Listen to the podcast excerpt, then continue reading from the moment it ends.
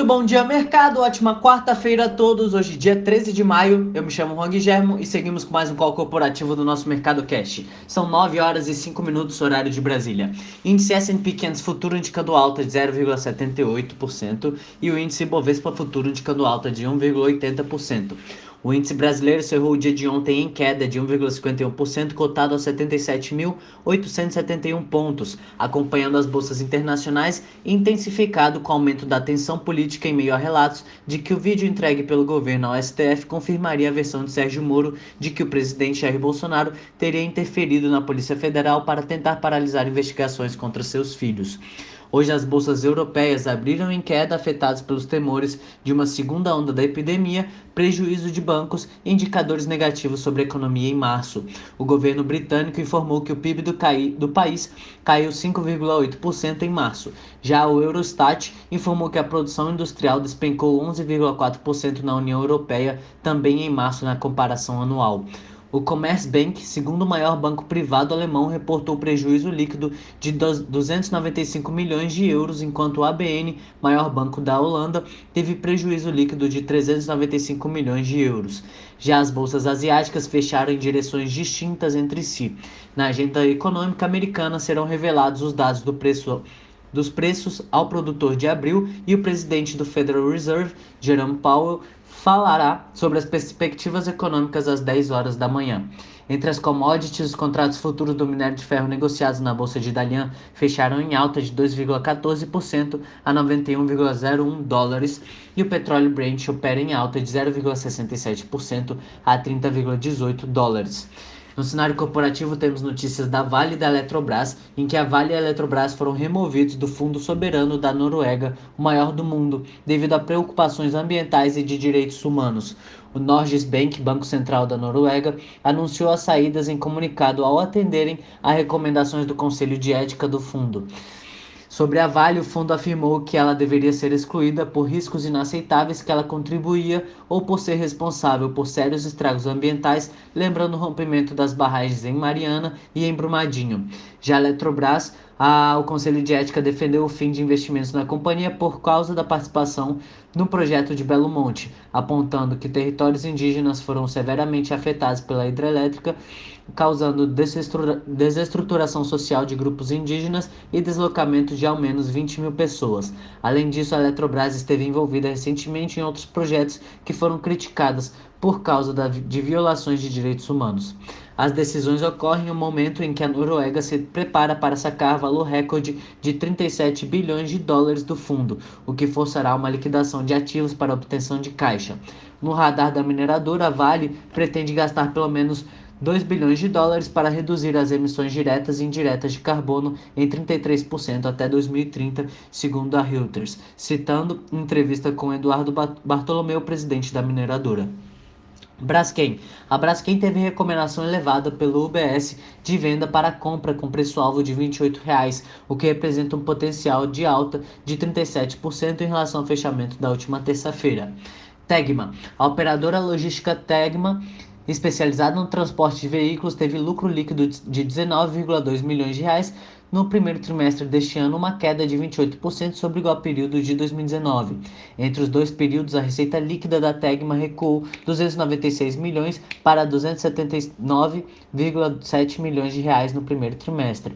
A Tegma também atua na armazenagem de mercadorias de diversos tipos de produtos químicos a alimentos, com centros de distribuição nas capitais São Paulo e Rio de Janeiro. A empresa informou que as operações de transporte de veículos foram paralisadas no final de março, seguindo o fechamento da maioria das montadoras do país por conta da epidemia da Covid-19. Segundo a Tegma, a empresa adotou medidas para se proteger da recessão, com a captação de 90 milhões de reais no mercado e o adiamento de aluguéis de imóveis, onde foi possível negociar com os proprietários.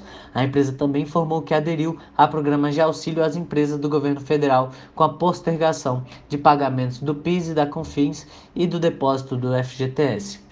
Santos Brasil. A Santos Brasil fechou o primeiro trimestre de 2020 com prejuízo de 3,3 milhões, é, resultado negativo que aumentou em 46,2% em relação ao igual período de 2019, quando o prejuízo foi de 9,1 milhões.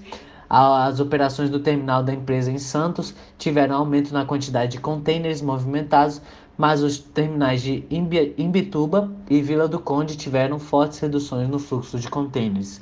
O EBITDA da Santos Brasil avançou 17,4% para 38,5 milhões no primeiro trimestre e a receita líquida da empresa de logística e operações portuárias foi de 223 milhões uma queda de 1,5% em comparação ao igual período de 2019. A Santos Brasil encerrou o primeiro trimestre com 372 milhões em caixa e um endividamento de 61,3 milhões. Os investimentos da empresa de 63 milhões foram na ampliação do seu cais em Santos e na compra de guindastes e outros equipamentos para o terminal. Trisul, a construtora incorporadora imobiliária Trisul da capital paulista publicou o balanço do primeiro trimestre de 2020 e reportou o lucro líquido de 31,1 milhões, uma alta de 17% sobre o igual período de 2019. O EBITDA foi de 39 milhões, uma expansão de 2% sobre o primeiro trimestre do ano passado. A receita líquida teve queda de 5% para 171,2 milhões e a Trisul encerrou março com caixa líquido de 405 milhões de reais. Engie. A Engie prevê investir 3 bilhões de reais em projetos de transmissão entre Pará e Tocantins, segundo afirmou o presidente da companhia, Eduardo Satamini, ao Valor. O CEO afirmou que o projeto está em fase inicial de implantação, com preparação e instalação dos canteiros de obras. Neste momento, a companhia tem dado prioridade à mão de obra local para evitar o deslocamento de pessoas de diferentes regiões do país e reduzindo o risco de disseminação do coronavírus. No pico das obras, explicou o executivo serão imobilizados aproximadamente 6 mil trabalhadores. XP Inc.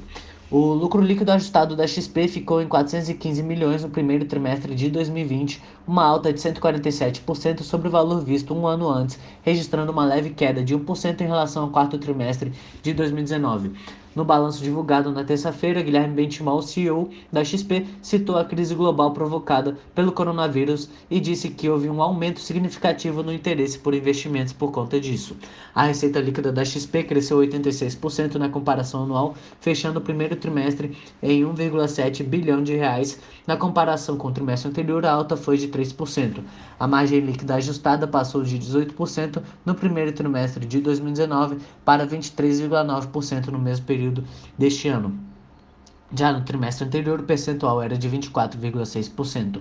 O EBITDA da XP teve aumento de 70% sobre um ano antes para 567 milhões de reais e sobre o trimestre anterior caiu 5%. Qualicorp. O Conselho de Administração da Qualicorp aprovou a eleição de Elton Hugo Carlucci interinamente para os cargos de diretor financeiro de relação relação com investidores da companhia, que até então era ocupada por Grace Cury de Almeida Gonçalves Tourinho, que deixou a empresa. Carlucci tem mais de 18 anos de Qualicorp e nos últimos 14 anos atuou como gestor em diversas áreas operacionais e estratégicas da companhia, tais como relacionamento com investidores, controladoria, planejamento financeiro, MA, gestão e área técnica atuarial, assim como processo de retenção de clientes. Atualmente acumula os cargos de CEO da CRC Gama, controladas do grupo Qualicorp, e diretor executivo de inovação e negócios, destacou a Qualicorp em comunicado ao mercado. Por hora, estas são as principais notícias. Desejo a todos um excelente dia e ótimos negócios. Um forte abraço a todos.